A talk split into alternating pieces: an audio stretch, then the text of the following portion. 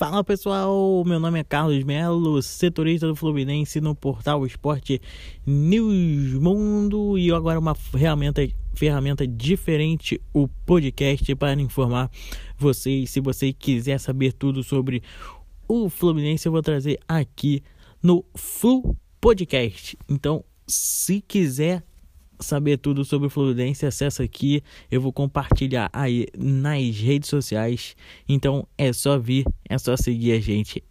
E é nós. Então, começando é, a primeira informação, vamos começar. A primeira informação é que o Fluminense encerrou a preparação para o jogo da Copa do Brasil, quarta fase da Copa do Brasil contra o Atlético Goianiense, o Fluminense que venceu a primeira partida por 1 a 0 com gol contra do zagueirão, o Egídio cobrou o escanteio e o zagueiro colocou para dentro da rede.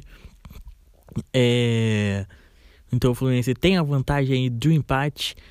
Caso vença, avançará e, o, e se o Atlético Goianiense, o Dragão, vencer por um gol de diferença, a partida vai para as penalidades máximas. Sim, o Fluminense treinou pênaltis é, nesta quarta-feira, então o Fluminense treinou, está preparado aí.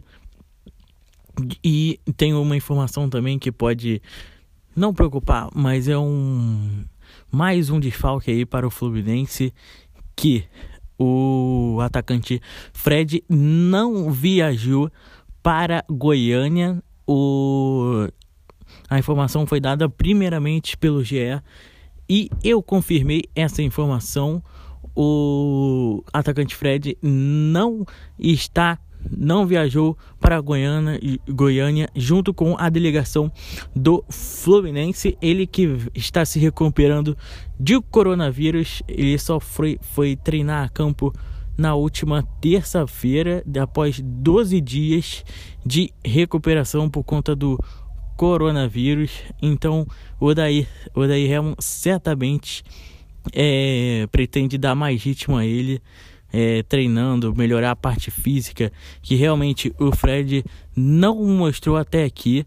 O Fred ainda não conseguiu ter uma boa sequência pela equipe do Fluminense neste ano.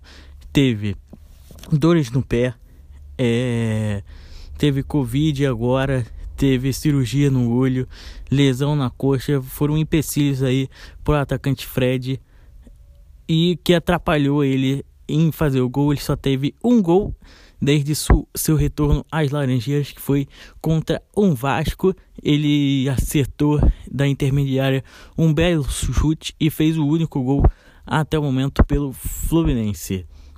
E também temos a informação aí que a molecada de Xerém venceu na estreia pelo Campeonato Brasileiro Sub-20. Fluminense fez 2 a 0 grande partida. O Fluminense fez uma atuação convincente nas Laranjeiras e venceu. Então é isso, gente. Ficamos por aqui. Se você quiser seguir, é, acompanhar a gente, eu vou tentar sempre colocar sempre informações diárias aqui no podcast, trazer gente, fazer uma resenha boa, beleza? Então é isso. Valeu, falou, é nóis.